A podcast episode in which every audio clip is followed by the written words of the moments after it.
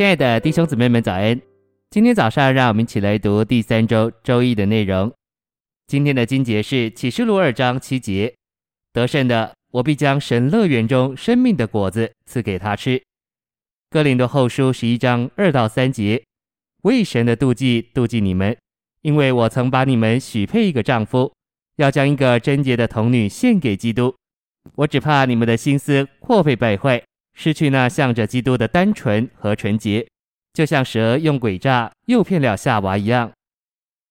晨星喂养，在圣经里，生命树总是指基督，就是神一切丰富的具体化身，做我们的食物。这里是指钉十字架由树，就是木头所含释，并复活由神的生命所含释的基督。今天他是在召会中，这召会的完成乃是新耶路撒冷。在其中，这位定死并复活的基督是生命树，滋养神所有的赎民，直到永远。信息选读：保罗告诉哥林多人，他是以神的妒忌妒忌他们。他接着说，他曾把他们许配一个丈夫，要将他们作为贞洁的童女献给基督。保罗在林后十一章二节的话很摸着人，深深摸着我们的心，眺望我们对主耶稣的爱。生命读经的信息也常常这样摸着我们的心，只要读几页，你里面就会激起对主耶稣柔细的感觉，新鲜的觉得主耶稣是何等的宝贝宝贵。你自然而然的会说：“哦，主耶稣，亲爱的新郎，我爱你。主，为着你的话，为着你的执事，为着你的恢复，我感谢你。”真正的执事会眺望我们对我们的新郎主耶稣的爱。我们该说，我们亲爱的主耶稣是我们独一的丈夫，我是他的童女的一部分。我只在意那供应基督给我的指示。主是我所爱、令人愉悦、宝贝的一位。主的恢复的目标，乃是要恢复基督自己，做我们所爱的独一丈夫。我们只该属于基督。只要我们能像贞洁的童女献给这位丈夫，爱他、珍赏他，并归属他，我们就蒙保守。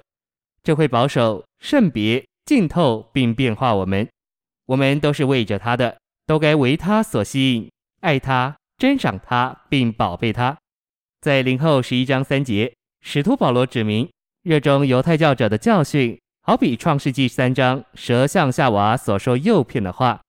我们读创世纪三章，就知道蛇打岔夏娃，使他偏离了对生命树的享受。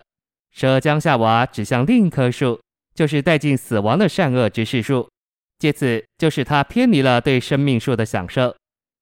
神的目标是生命，这个由生命树所表征的生命，乃是神自己在基督里成了那灵。仇敌撒旦蛇是要打岔人，使人离开这生命。他企图把人转向知识善与恶，其结果乃是死亡。死亡就是离开了对神的享受。